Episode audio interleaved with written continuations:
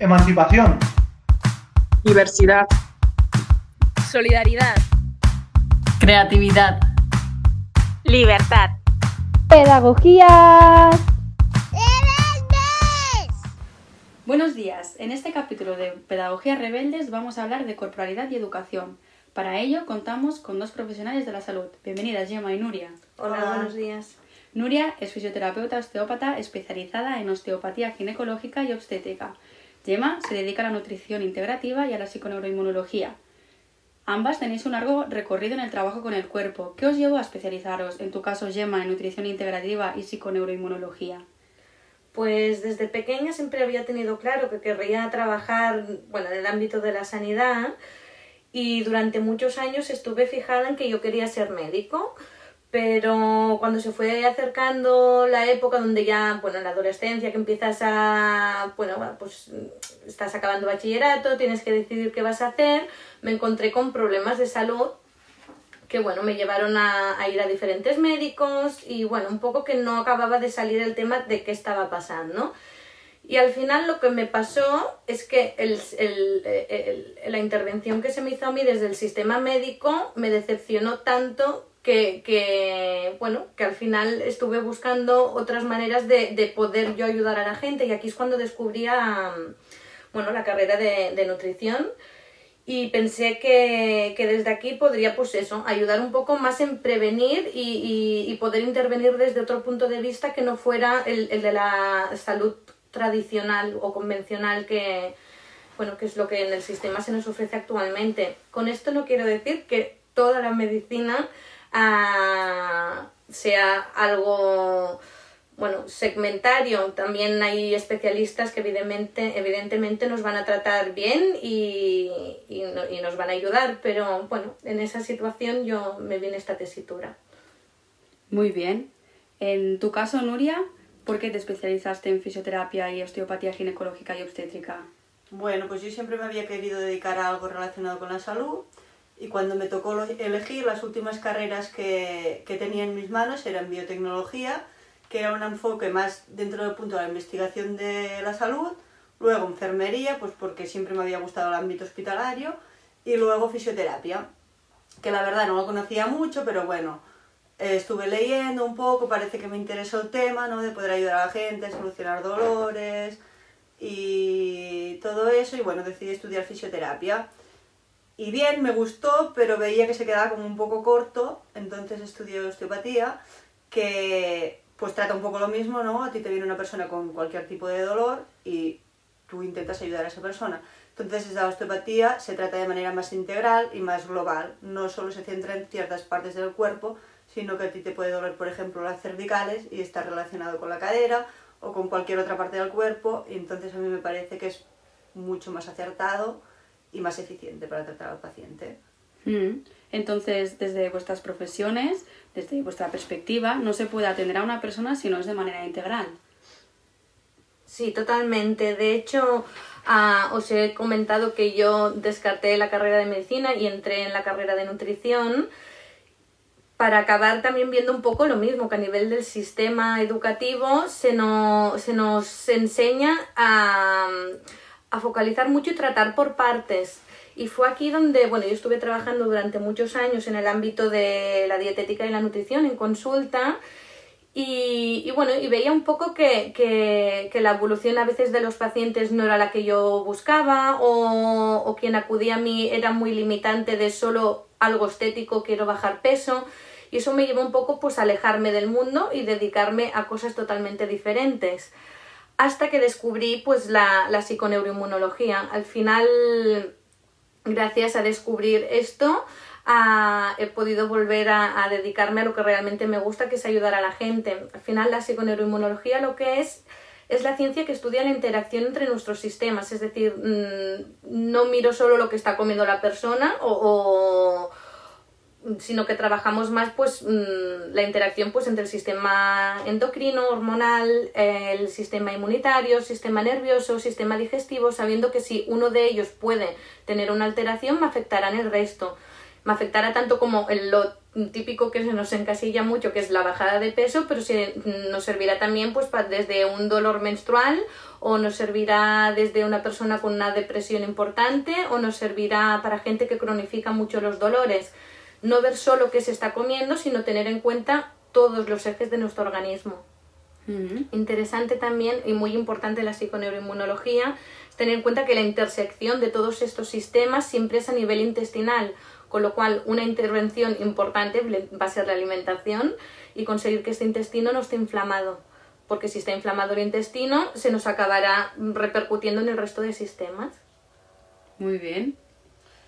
Pues a través de la osteopatía también se mira todo de forma más integral, porque al final creo que hay que tener en cuenta pues un poco todo, el nivel, o sea, el contexto emocional, de trabajo, social de la persona, porque si tú tienes un dolor y, por ejemplo, ah, no sé, te duele la cadera, ¿no? Y resulta que solo te enfocas en el dolor de cadera, ¿qué puede pasar? Pues que la persona no te mejore.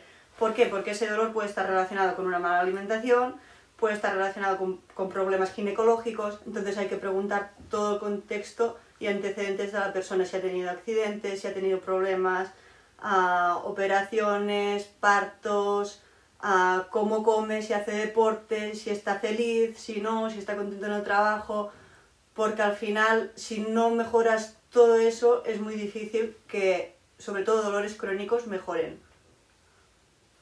Quería añadir una cosa también, porque mm, me he centrado en explicar qué es la PNI, ah, pues eso, ¿no? Que es la interacción entre sistemas, pero ahora Nuria me ha hecho recordar que, evidentemente, a la hora de intervenir para que estos sistemas tengan un buen funcionamiento, va a ser importante la alimentación, pero evidentemente, como dice ella, es un, un buen descanso, es un, un hacer deporte, una buena gestión de las emociones, del estrés, con lo, incluso va a ser interesante ver la exposición a los tóxicos ambientales con lo cual la intervención no va a ser solo alimentaria, que sí, porque es importante, pero va a ser, pues bueno, con una mirada más amplia.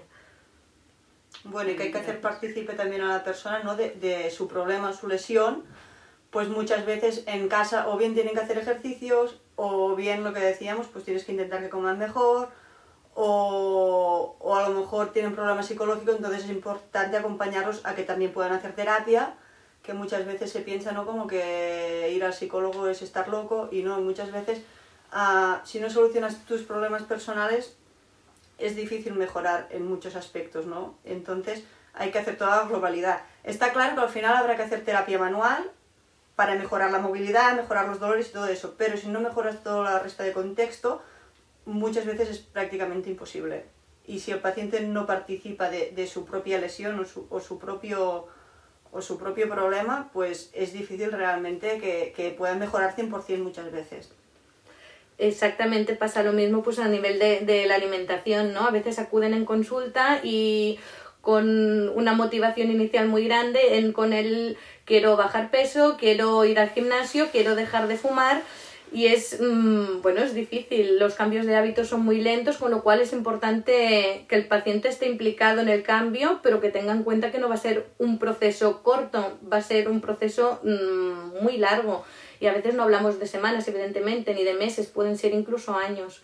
Pero que si al final el nivel de motivación es bueno y la implicación también que ahí supongo que ya forma parte tanto el profesional como la propia la propia persona bueno, se puede mejorar en muchísimos aspectos, tanto como Nuria a nivel de dolor, de dolor que quizás lo que más trabaja, como desde mi punto de vista, pues, no sé, a, pues tema el peso, que es lo más básico, o otro tipo de patologías intestinales o lo que nos podamos encontrar en consulta.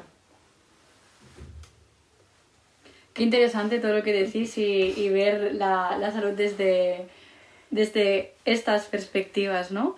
Entonces, os quería seguir preguntando, ¿no? Cuando una persona acude a, a- vosotras, la acción que desarrolláis podríamos considerarla como una educación o una reeducación del cuerpo. Desde, en tu caso, Nuria, reeducar la posición corporal o, en, en el caso de Gemma, a aprender a comer. ¿Qué papel tiene la educación desde vuestra perspectiva? Pues de- desde mi perspectiva la educación es básica, pero creo que ya desde pequeños, reci- o sea, mm, la educación que recibimos ah, respecto a este tema es cero, al menos de nuestra época, que estamos sobre los 30 y pico. Ah, yo todo lo, que, lo, todo lo que he sabido y de autoconocimiento y todo eso ha sido pues yo al estudiar, a estudiar lo que he estudiado. Pienso que si hubiera estudiado otra cosa, seguramente no tendría ni idea de, de, bueno, de nada, ni de autoconocimiento, ni de saber cuándo estás bien, cuándo no estás bien, cuándo pedir ayuda, cuándo no pedir ayuda.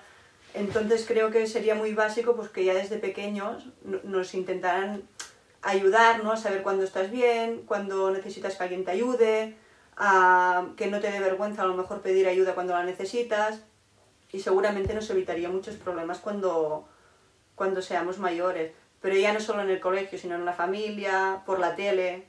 Por la tele normalmente siempre nos están inculcando cosas pues que no se ajustan a la realidad, ¿no? que es un poco como utopías muchos, muchas veces y entonces creo que se tendría que trabajar ya desde, desde pequeñito. Sí, y en el mundo de la alimentación y la nutrición, pues un poco lo mismo. Ah, al final se está encarando mucho el comer, más que comer bien, aprender para tener una buena salud, se está encarando mucho en tener una buena estética. Ah, pero lo vemos en todos los sentidos, a nivel social, pues con la ropa, los maniquís, anuncios de la televisión, ah, en redes sociales con las influencers. Ah, y creo que es un error, porque al final desde muy pequeñitos se nos está encaminando eso, en, en, en, no velar por nuestra, nuestro bienestar, que al final no va a ser solo un bienestar físico, sino también emocional, se nos está encaminando en ver solo una estética y, y, y, encaminarlo todo a raíz de eso. Y bueno, yo creo que eso al final no nos llevará, es que está llevando muchos problemas actualmente. Y yo creo que también, bueno, lo que me pasa a mí muchas veces, ¿no? Es que, te llega una persona cuando ya está muy apurada o sea, a lo mejor llevan un año con un dolor en la espalda y van aguantando, van aguantando hasta que llega un momento que no se puede más. Entonces lo que decimos, si a ti de pequeño te educaran a que cuando ya empiezas a notar alguna molestia o, o, incluso saberlo notarla, ¿no? que no es normal, pues ya acudieras a un profesional o simplemente tuvieras un poco de autoconocimiento de tu cuerpo y a lo mejor decir, pues mira, a lo mejor si estiro, a lo mejor si hago un poco de yoga, a lo mejor si me relajo, pues lo podría mejorar un poco pero ¿qué pasa? Que no, vas apurando, vas apurando, vas apurando y cuando ya no tienen más, más a dónde ir, porque muchas veces han ido también al médico y no les han ayudado, entonces es cuando acuden a ti. Entonces, ¿qué pasa? Que quieren cambios muy rápidos y claro, cuando son cosas de hace tanto tiempo, pues son cosas lentas y hay que entenderlo y es lo que decimos, pues que no, no estamos preparados o no vivimos en un sistema donde nos hayan preparado para eso. Queremos todo rápido y ya, y, la mayoría de las veces pues no se puede. Y es un poco lo que ha dicho Nuria, es decir, yo creo que hasta de los dos puntos de vista, ¿no? Del suyo de la osteopatía o del miedo a la alimentación, desde la, desde la infancia, ya sea por el colegio, los inputs que decía sociales o por las escuelas, primero que no se nos enseña nada de corporalidad ni se nos enseña nada de, alimentación. Bueno, quizás se está empezando un poquito, pero sí que es verdad que trabajan con cosas bastante desactualizadas, pero en fin, ahí no me voy a meter. Ah, pero al final también es un poco el, el, el, encasillarnos, ¿no? Al fisio solo se va cuando te duele algo y estoy muy apurado y al, al, dietista nutricionista solo se va cuando quiero bajar peso y es totalmente erróneo, es decir, no se está dando a la población a realmente bueno, para que sepan que, que, hay sanitarios que estamos trabajando pues para prevenir y para, y para ayudar a curar, pero no solo estético o dolores de porque me he roto una pierna, sino mucho más amplio.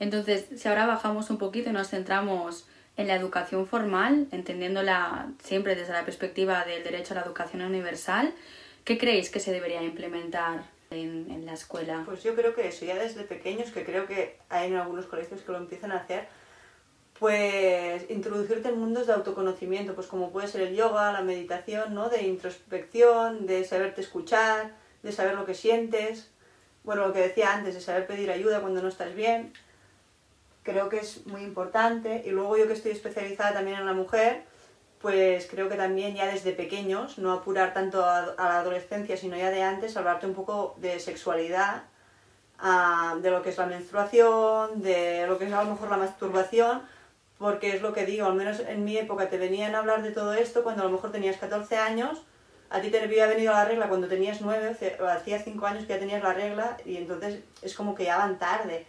O lo que decíamos, tema masturbación, autoconocimiento, autoplacer, todo esto, te viene a hablar cuando, cuando tú ya eres adolescente y la adolescencia cada vez se está avanzando más. Entonces es como cuando intervienen a explicarte estas cosas ya es demasiado tarde. a lo mejor ya han empezado a surgir problemas, entonces es mejor pues que te hablen ya desde pequeño si hay algún problema o alguna cosa, pues conociéndote mejor lo puedas solucionar.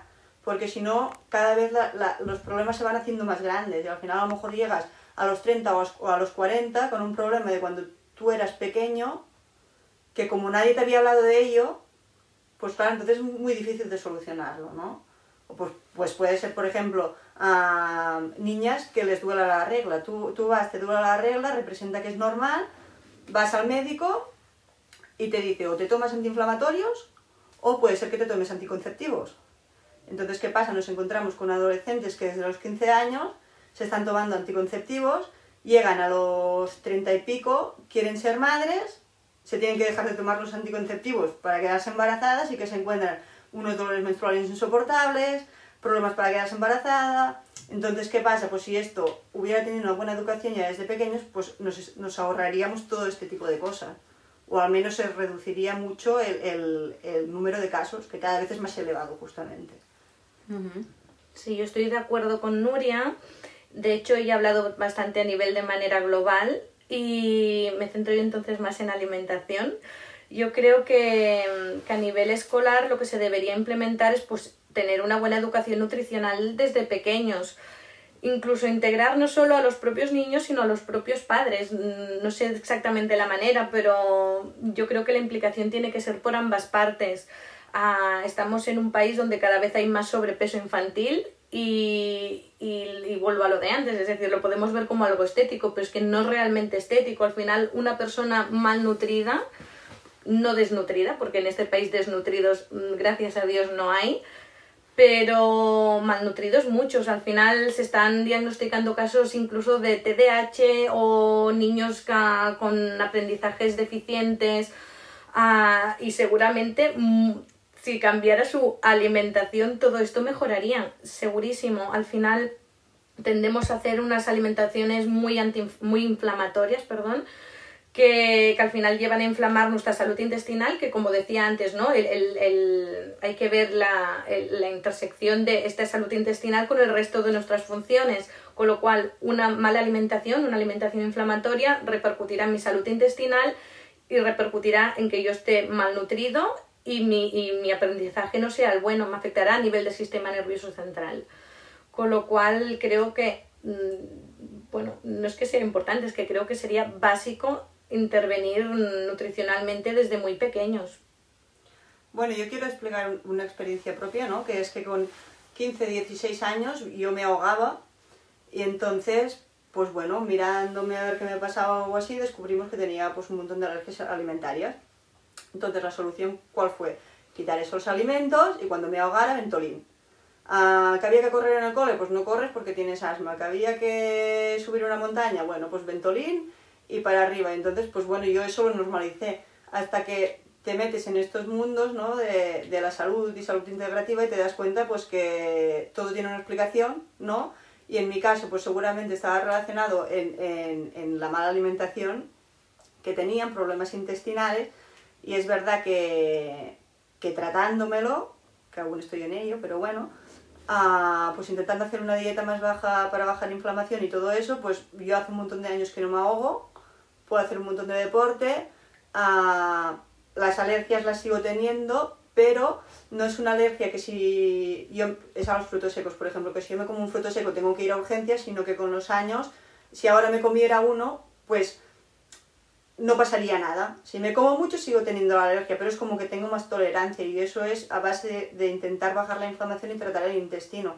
Entonces yo creo que si yo no me hubiera metido en este mundo, yo lo hubiera normalizado y hubiera estado toda la vida igual. Y a lo mejor hubiera llegado a los 50 o los 60 años, pues que no podría dar ni cuatro pasos, que ya me estaría ahogando. Exacto, es que el problema al final de todo esto es que si tú no pones un fin, nunca vas a mejor, siempre vas a peor, porque al final tu mala alimentación o tu déficit de deporte o tu mala gestión del estrés, si, si no te paras un día y dices yo quiero mejorar todo esto, mm, no se arregla solo. Y, el problema es lo que decíamos al inicio, ¿no? A, nivel de salud pública, por desgracia, se nos está viendo muy segmentariamente y lo único que se hace mayoritariamente es poner parches, ¿no? Pues lo que decía Nuria, me duele la regla, anticonceptivos, tengo una alergia, pues no comas el alimento, o, para el asma te pones el ventolín, pero no se está mirando realmente de, eso, pues mirar la base de dónde está viniendo este problema y poner remedio, que al final es como muy sencillo, es decir, es cuidar alimentación, es moverse, es descansar y es aprender a gestionar las emociones, pero mm, bueno, no se está viendo así actualmente, por desgracia, claro. ¿Creéis que hay una sobremedicalización de la medicina? Totalmente. Totalmente. Yo había trabajado también en farmacia y recuerdo la... Es decir, venía una persona con la hoja nueva de recetas con una pastilla para el colesterol y con la mi compañera la frase era de aquí cuatro semanas viene con tres medicamentos más y pocas veces te equivocabas. Al final, incluso a nivel médico lo que se está haciendo es, vale, yo trato el, yo qué sé, pues me de- me la especialización, ¿no? Especializado en cardiología, otro especializado en traumatismos, otro especializado en psiquiatría, pero nunca ponen en común su- ni sus tratamientos, ni, ni, ni, ni, ni qué relación puede estar en ese paciente, qué relación puede haber, porque al final si trabajaran en equipo, ah, bueno, los pacientes mejorarían mucho más. De hecho, es lo que decía, ¿no? A nivel de farmacia, tú estás viendo cómo hay medicamentos listados larguísimos que tienen interacción entre sí, con lo cual al paciente no se está beneficiando, todo lo contrario. Claro, porque a veces hay patologías o, o- o sintomatología ¿no? que quedan como en campo de nadie y se los van pasando. Ah, entonces vas a traumatólogo, uy, no, esto no es mi especialidad. Vete a vascular, vas a vascular, uy, no, esto no es mi especialidad. Vete a dermatólogo y al final acabas que es en plan, ¿y dónde voy, no? Y, y a veces son problemas graves, o sea, yo conozco de casos de que realmente pues han llegado a morir de ir de un lado al otro porque te sale un problema y nadie te lo sabe solucionar. Entonces creo que a nivel de medicina, yo creo que lo que es la carrera de medicina está muy bien porque lo tocan todo, el problema a lo mejor viene eso cuando se especializan, ¿no? Que, que es como que como si dejaran de lado todo lo que saben y se enfocaran solo en lo que saben de nuevo, ¿no? Es como si yo que estoy especializada en, en osteopatía, en ginecología, me olvidara de todo, todo lo demás que sé, y, y eso no puede ser, porque es lo que decía, al final, pues las cosas están relacionadas, ¿no? Y, y bueno, creo que, que eso hay que trabajarlo. Y a mí lo que me pasa mucho, por ejemplo, es, tú cuando haces un tratamiento pues, de osteopatía o así, como trabajas mucho con terapia manual y así, pues a, a veces al día siguiente o los dos días puedes estar peor de dolor, ¿no? Y mucha gente que te, uy, hoy cuando llegue a casa ya me tomaré un ibuprofeno. Y es en plan, pero no te tomes un ibuprofeno, porque yo, yo, yo lo, que provoco, lo que provoco con mi tratamiento, lo que intento, ¿no? Es como crear una inflamación para que tu cuerpo lo autorresuelva. Entonces, si tú llegas a casa y te tomas un ibuprofeno, es como que yo todo lo que te he hecho no, no, no es que no sirva para nada, pero no está teniendo el efecto que queríamos que tuviera, ¿no? Entonces, eh, pero bueno, es como que la gente se toma antiinflamatorios como si fueran caramelos y les parece normal. O tú preguntas, ¿qué tienes buenas digestiones? Sí, muy bien, ¿vas bien al lado? Sí, muy bien, pero es que luego resulta que se están tomando omeprazol desde hace 10 años. O, entonces, claro, Bueno, al final normalizas, ¿no? El, sobre todo el ir al lavabo, que es como muy importante porque nos da mucha información del sistema digestivo y yo siempre lo pregunto en consulta y todo el mundo la respuesta es no, yo voy bien, pero bien es normalizar un estreñimiento crónico, bien es normalizar que voy tres veces al día, bien es que voy más tipo diarreico y a la gente le parece todo bien porque al final te acostumbras a vivir con lo que tienes, si no te impide hacer un día a día, ¿no? Lo normalizamos todo, pero al final por- es un poco lo que decíamos, el desconocimiento, ¿no? Por, por falta de autoconocimiento, sí, Sí. totalmente. Tú a veces, por ejemplo, yo que también, ¿no? Pues pregunto por, por embarazos, por partos, pues es curioso porque a veces tú preguntas, ¿y cómo fue el, el parto? Y te dicen, uy, muy bien, muy bien. Tal, fue bien, ah, ¿qué te tuvieron que hacer puntos? Ah, sí, me hicieron una cicatriz que no veas, me tuvieron que poner siete puntos. Y es en plan, hostia, me estás diciendo que te fue bien, ¿sabes? Y, o sí, me lo tuvieron que sacar con force. Y si tú te quedaras en, en- en la superficialidad de la pregunta, pues tú te pensarías que había ido genial. Y luego profundizas un poco y te das cuenta que no. Pues que otra persona, a lo mejor con mucho menos, te dirá que fue fa- fatal y hay gente que le parece normal. Y, y claro, y eso te puede crear muchos problemas a la larga. Entonces es lo que decíamos, pues que hay que, eh, hay que inculcar más el, el autoconocimiento, ¿no? Para, para ser consciente de realmente dónde llega tu problema o tu dolor o lo que puedas tener, da igual. Sí, el autoconocimiento y el saber derivar, porque al final también tenemos que ser conscientes de que yo no lo voy a saber todo, ¿no? O, o X profesional no lo va a saber todo, pero si sabemos trabajar de manera conjunta, es mucho más fácil al final ayudar a la persona. Ujú. También ha- habéis hablado ya varias veces sobre, sobre sexualidad, ¿no? Aparte de, de lo que habéis comentado, ¿cómo creéis que influyen los valores que las personas tenemos en torno a la sexualidad? Ah, a si volvemos un poco a lo que decía, ¿no? Que es lo que te vienen a explicar en el colegio o así. Si tú tienes suerte y tienes unos padres liberales, ¿no? Que yo creo que cada vez va a pasar más, pues a lo mejor ya te lo empezarán a introducir desde que eres más pequeño y se va a poder solucionar un poco ese problema.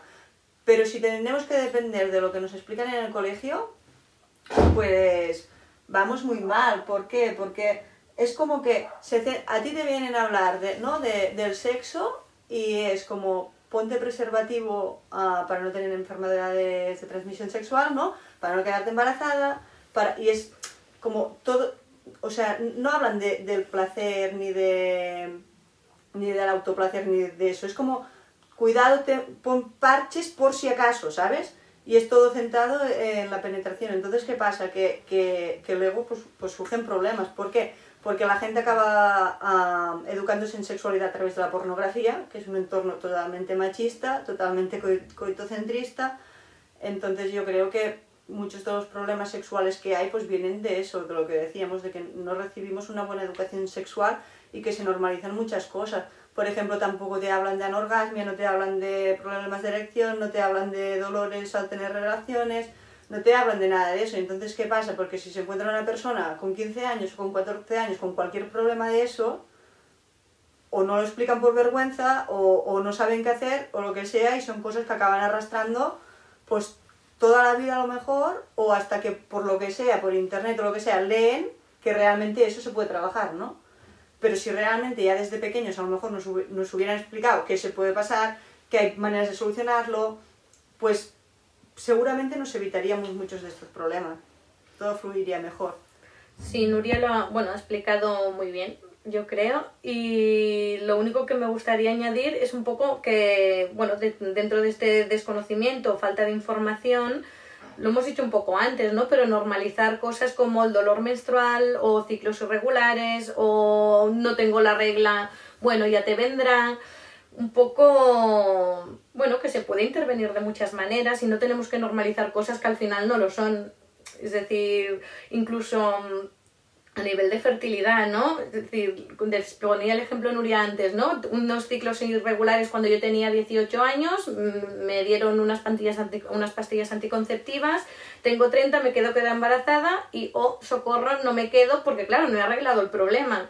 Y, y a nivel de sanidad lo que se está haciendo hoy en día es, pues, mm, directamente, prácticamente, es inseminaciones, in vitros, pero que realmente se podría trabajar de muchísimas otras maneras, porque, pero ya no a los treinta y pico, a los veinte y pico cuando buscas el embarazo, sino desde el inicio se podría haber evitado todo este problema y, la, y la mujer vivir sus ciclos menstruales como lo que son, algo natural, sin dolor y, y, que al final es algo bonito, aunque nos lo vendan como, como oh socorro, ¿no? Hay gente que está esperando de tantos dolores, está esperando la menopausia con veintipico años cuando es, es, es- da esta pena, pero claro, como no hay una ayuda a nivel público que, que se nos pueda ofrecer pues un tratamiento más integrativo, pues bueno, nos vemos en estas tesituras que al final da pena. Claro, es un poco eso, ¿no? Que, pa- que pasas desde, o eso, que te dan anticonceptivos por dolor o porque tienes círculos irregulares, a, a cuando quieres quedarte embarazada te los quitan para darte ah, estimu- estimulantes para la ovulación, ¿sabes? Entonces es en plan, esa mujer, o sea, no conoce su, su ciclo menstrual para nada. Al final, el objetivo del ciclo menstrual es, es, es la... mm, ¿Cómo se dice? La fertilidad. Bueno, la fertilidad, sí, ¿no? La de... Reproducción. La reproducción, eso. Entonces, el objetivo es entonces, el objetivo de de un ciclo menstrual, ¿cuál es? Que haya ovulación. Cuando hay ovulación es señal de, que, de vitalidad, de que el ciclo menstrual va bien. Entonces, ¿qué pasa? Como no nos hablan de eso, hay mucha gente que no ovula, porque no todos los ciclos, menstruales son ovulatorios, y entonces tú te crees que como te ha bajado la regla, has tenido la regla.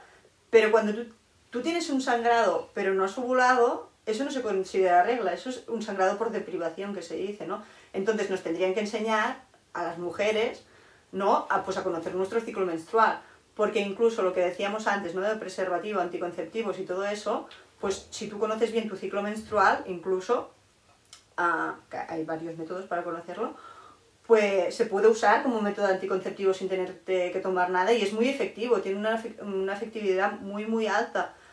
Y entonces, claro, pues, mm, pues lo que decíamos, que al final te enteras de todas esas cosas o porque hoy en día hay internet y te interesas por el tema e investigas o porque te has dedicado a una cosa de estas y no, no te enteras. Si tú vas, por, vas al ginecólogo, ya sea privado o sea público, la mayoría de las veces estas cosas no te las explican porque muchas veces no, lo saben, no, se las enseñan, o no les dan importancia, ¿no? Entonces es eso, pues a, lo mejor eso, cuando tú te, te, quieres quedar embarazada, tú te crees, siempre has tenido la regla más o menos regular, pero tú no sabías si ovulabas o no ovulabas, entonces ¿qué te pasa? Pues que no te estás quedando embarazada y no sabes por qué, ¿no? Y entonces te desesperas. Bueno, y al final lo que decíamos, ¿no? Que al final como solo se está mirando un tema hormonal, sexual, Mm, quizá el problema no está viniendo porque, es decir, quizá el desajuste hormonal que pueda haber o no, quizá tiene una implicación a nivel de tiroides o tiene una implicación porque tiene la persona una inflamación de bajo grado muy importante y no tienes que ir a trabajar directamente eso, pues hormonal para que se quede embarazada. Quizá simplemente mejorando esa inflamación intestinal o mejorando el funcionamiento de las tiroides, esa persona se quedaría embarazada sin problema. Bueno, y que aparte la fluctuación hormonal del ciclo, o sea, Ah, es muy importante porque, por ejemplo, cuando tú estás en la fase folicular, que es la que va desde la menstruación hasta que ovula, es una fase donde la mujer está muy activa, está muy contenta, está súper bien. Entonces, cuando tú tienes ciclos regulares ah, normales, los que tendrían que ser normal, a nivel anímico, físico y todo, te encuentras muchísimo mejor. Entonces ya el objetivo, lógico, porque hay muchas mujeres que no se quieren quedar embarazadas y cada vez más, pues no es solo la reproducción, ¿no? sino tener un ciclo menstrual para tú sentirte bien y que tu cuerpo funcione bien y pues eso, no tengas problemas, no tengas dolores, no tengas dolores ni menstruales, ni en las relaciones, ni en un montón de cosas. Claro, es autoconocimiento que decía Nuria antes y al final es eso, es decir, somos cíclicas totalmente. Yo tengo una amiga que siempre compara el ciclo menstrual con las cuatro estaciones del año y es que realmente es así. Es decir, está la, la, bueno, la fase folicular inicial que sería como la primavera, ¿no? Es decir, afloraje, yo me empiezo a sentir como mejor, momento ovulación como estoy espléndida, pero tanto a nivel deportivo como a nivel emocional. Ah, luego viene el otoño, la primera fase lútea, que es como, bueno, ya empiezo a estar como, bueno, más cansada, se está preparando al final por si mm, hay una fecundación, pues se está preparando para un posible embarazo. Y, y, como lo normal será que yo no me quede embarazada cada mes, es decir, que no, no va a ser posible tampoco aunque quisiéramos, a pues el, el invierno, ¿no? el momento de autorreconocimiento, de auto... no me sale la palabra bueno, de recogimiento personal y, bueno, que tenemos que entender que anímicamente, que es lo que decíamos, dolor no, pero cierta molestia, ganas de estar con uno mismo, no tantas ganas de sociabilizar, con el deporte lo mismo, hay que respetar. Igual yo en ese momento no tengo ganas, ¿por qué lo voy a hacer? Si mm, no es el momento, pues entender el ciclo menstrual nos servirá también para eso sabernos adaptar a nivel alimentario, a nivel social, saber qué nos está pasando o emocional y bueno, y que fluya todo mejor, claro. Pues es lo que decíamos, ¿no? Que en este caso, pues con, con, la, con el ciclo menstrual y el estado anímico y, y, el autoconocimiento, que es un poco, tú cuando estás a tope, ¿no? Pues tendrías que saber que lo estás, ¿no? Y saber qué, qué tipo de deporte es lo que te va, lo que te va mejor. O sea, por ejemplo, tú, tú en la primera, pero ya no solo en mujeres, sino también en chicos, ¿no? Pues saber que a lo mejor estás cansado o estás desanimado y a lo mejor mejor que irte hacer crossfit o a correr yo que sé cuántos kilómetros, pues a lo mejor si te relajaras y meditaras un poco o hicieras un poco de yoga, pues em, estarías mejor y, bajarías un poco la ansiedad, bajarías un poco todo, pero como no lo sabemos y siempre vamos a tope, es como que siempre todo a tope, tope, tope, tope y no paramos. Hasta que haya un punto que paras, pero por, por fuerza, porque la vida te para. Entonces ese es un problema porque, por lo que decimos, si nos conociéramos, sabríamos un poco regular cuándo hacer una cosa, cuándo hacer otra, cuándo decir para, cuándo decir pues ahora tope. Y, y bueno, pues en eso estamos, ¿no? Bueno, hemos hablado ya de, de, muchísimas cosas, ¿no? Un poco se ha visto reflejado como que todas las personas llevamos con nosotras mismas aquellos, aquello que hemos aprendido, nuestras huellas, también nuestras intersecciones, ¿no? ¿Tenéis en cuenta la interseccionalidad en vuestra práctica diaria? Sí la tenemos en cuenta, lo que pasa que mmm, vivimos en un país que por desgracia el sistema público es un fracaso entonces, ¿qué pasa? Que a nivel público es muy difícil uh, acceder a nuestros tipos de tratamiento. Uh, por ejemplo, en el caso de la osteopatía ni siquiera a nivel público existe, porque en España es, una, es un máster, como si fuera una especialización de, de, fisioterapia. Entonces, al no ser una carrera sanitaria como tal de inicio, pues ya no está ni directamente en, en la salud pública, ¿no? Pero a nivel de fisioterapia, también, eh, o sea, um, es como que se la están cargando. Tú a nivel de fisioterapia pública, uh, por cada fisio tienes seis pacientes por hora. Entonces, uh, tú con seis pacientes a la vez, que puede, es, es, muy limitado el tratamiento, el tratamiento que se les puede dar, ¿no? Y les acaban haciendo tratamientos que ni siquiera en la carrera te los enseñan. Que si corrientes, que si calor, en el mejor de los casos a lo mejor te enseñan ejercicios y, hacer cosas para sentirte mejor, pero es súper limitado. Y ya no es solo la limita limitación, es que para acceder a ello también es muy difícil, porque a lo mejor tú vas por un dolor cervical al médico y el médico como tal no te puede enviar a rehabilitación, te tiene que enviar a traumatólogo, que es a lo mejor hasta que tú vas a traumatólogo han pasado seis meses. Y desde que vas a traumatólogo hasta que te dan la rehabilitación, a lo mejor han pasado seis meses más. Entonces, al cabo de un año, a lo mejor va a ser rehabilitación y si ya te vuelve a doler la cervical, a lo mejor te duele otra cosa, ¿sabes?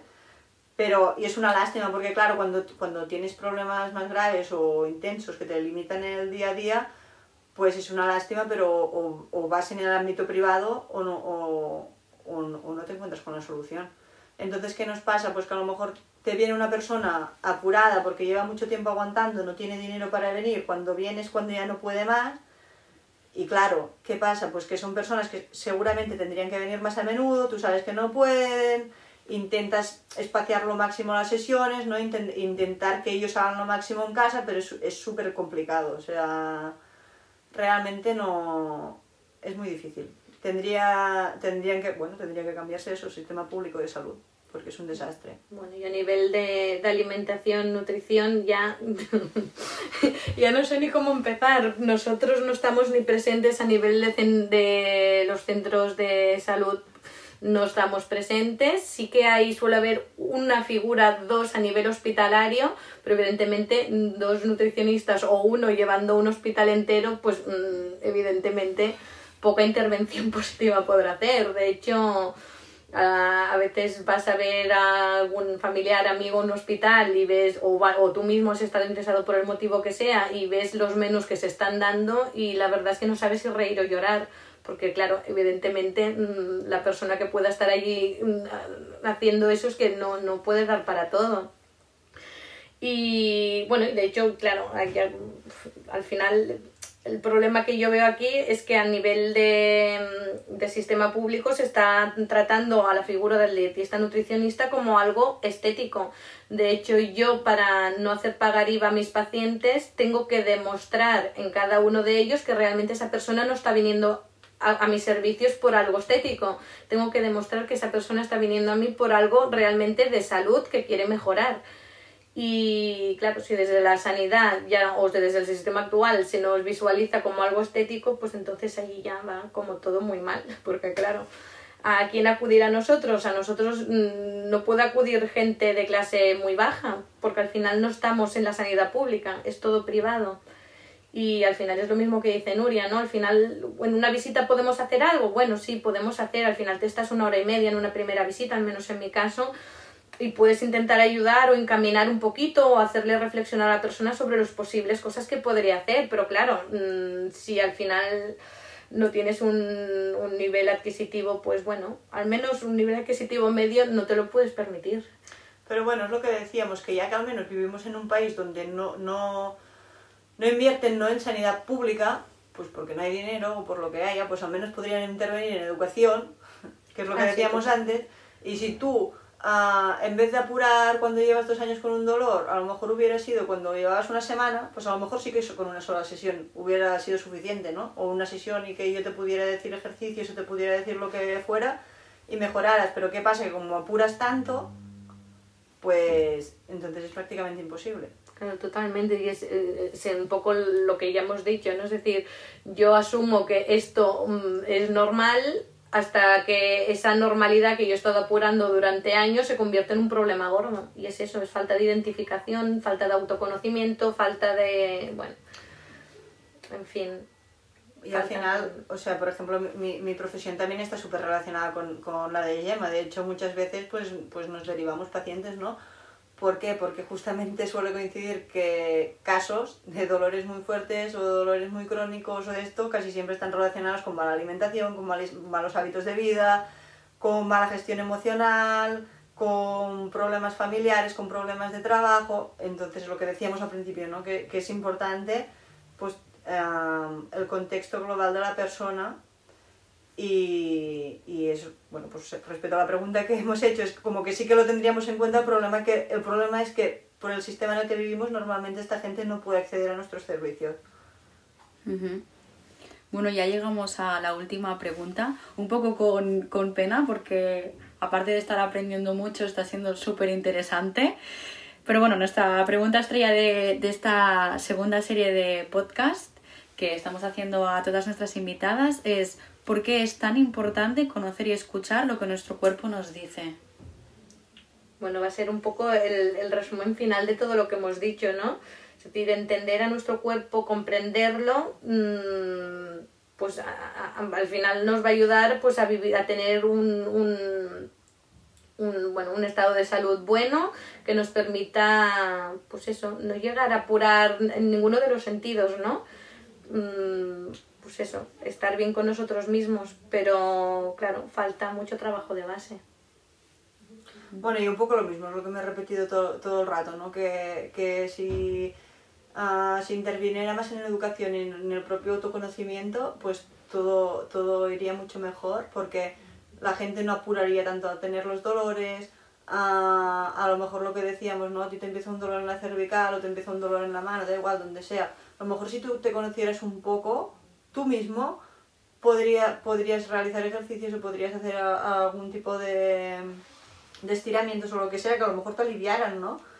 Pero como, como no nos conocemos o no sabemos lo que necesitamos, pues vas dejando pasar, te piensas que es normal, ahora te tomas un ibuprofeno, ahora no sé qué, y cuando te das cuenta, pues estás súper apurado, entonces es muy, es muy complicado muchas veces, o muy largo al menos, poder, poder solucionar los problemas. Entonces, pues eso, creo que desde mi punto de vista el autoconocimiento, pero no solo corporal, lo que decíamos, ¿no? A nivel anímico, saber cómo estás, saber lo que necesitas, pues es, es básico en todo este mundo. Claro, es importante eso, ¿no? Es decir, no solo qué como, sino qué como, cómo me muevo, cómo descanso, cómo gestiono el estrés, cómo gestiono mis emociones. Todo va a ser importante. Es decir, escuchar nuestro cuerpo, pero sabiendo que, que si algo está desajustado, no va a ser solo una cosa la que voy a tener que cambiar, sino muchas, o, o entender incluso cuál, en e- cuál de ellas estoy yo fallando y qué es lo que tengo que cambiar. Porque, por ejemplo, a nivel de la alimentación, a ve- a veces, ¿qué pasa? Que la gente, la gente come tan, tan mal que a ti te están sentando cosas, pero hay, hace tan- hay tantas cosas que estás haciendo mal que no sabes lo que es, lo que, lo que, te.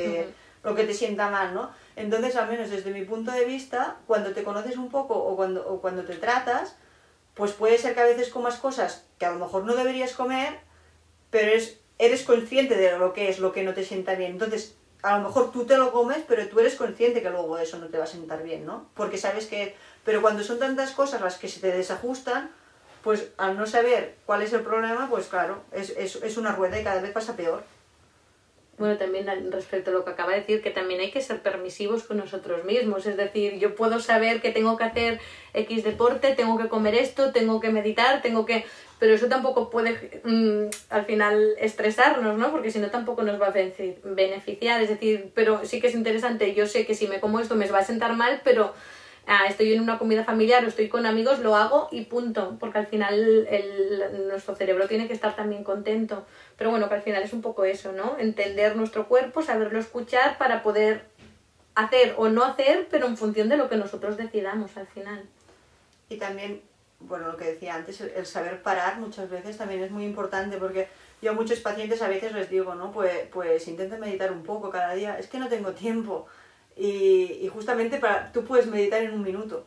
Simplemente a gente que va muy estresada de esto, un minuto al día que te dedicaras a escuchar tu respiración y a respirar profundo y a vaciar bien, porque siempre estamos como inspirando, inspirando y nunca vaciamos, solo con eso la gente mejoraría un montón. Pero vamos tan a tope que a la gente un minuto le parece que está perdiendo el tiempo, bueno, una barbaridad, ¿no? Y luego nos estamos con el móvil a lo mejor dos horas.